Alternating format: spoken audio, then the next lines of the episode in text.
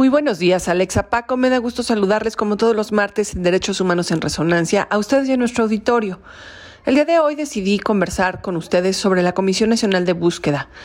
Primero porque se publicó hace poco un reporte en el que pues se sabe que esta Comisión Nacional de Búsqueda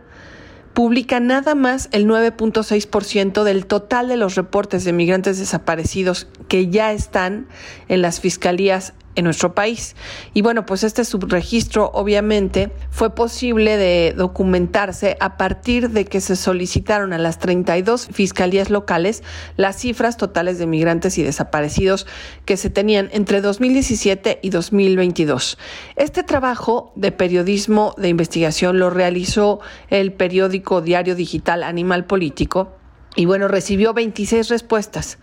para concluir que al menos un total de 1.270 migrantes que están reportados como desaparecidos ante las fiscalías locales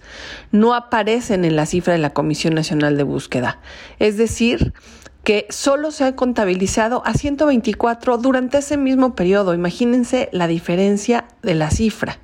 Se insistieron durante meses para poder tener una entrevista con la autoridad de la comisión y ver qué pasaba y por qué no había una homologación de cifras entre la Fiscalía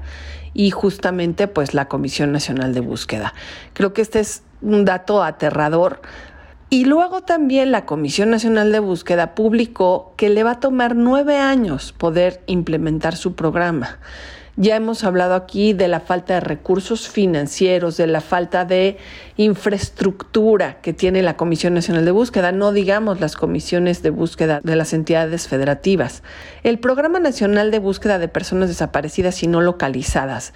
ya deudaba desde 2018 porque tiene pendientes nueve ejes de intervención principalmente relacionados con uno, la regionalización, dos, las herramientas tecnológicas y tres, el enfoque masivo para poder identificar a personas desaparecidas. Por eso es que plantea que pues realizar todo este trabajo le va a tomar un plazo de nueve años, es decir, este sexenio va a terminar sin que la Comisión Nacional de Búsqueda pueda avanzar en este sentido. Y pues esto es porque estas cuatro fases de implementación para las medidas que se proponen van a requerir, de acuerdo con sus propios cálculos, un año de preparación, un tercer año para la ejecución de líneas de acción y fortalecimiento institucional. Y bueno, además, bueno, del segundo al tercero se realiza esta ejecución y del cuarto al sexto para la atención e intervención centrada básicamente en personas y del séptimo al noveno para evaluar la intervención y los resultados. Entonces, bueno, pues obviamente enfrentan una problemática enorme, un reto muy duro de poder superarse por la, alta cifra de personas desaparecidas, también por el tema de la crisis forense y pues ahora sí que todo lo que tiene que ver con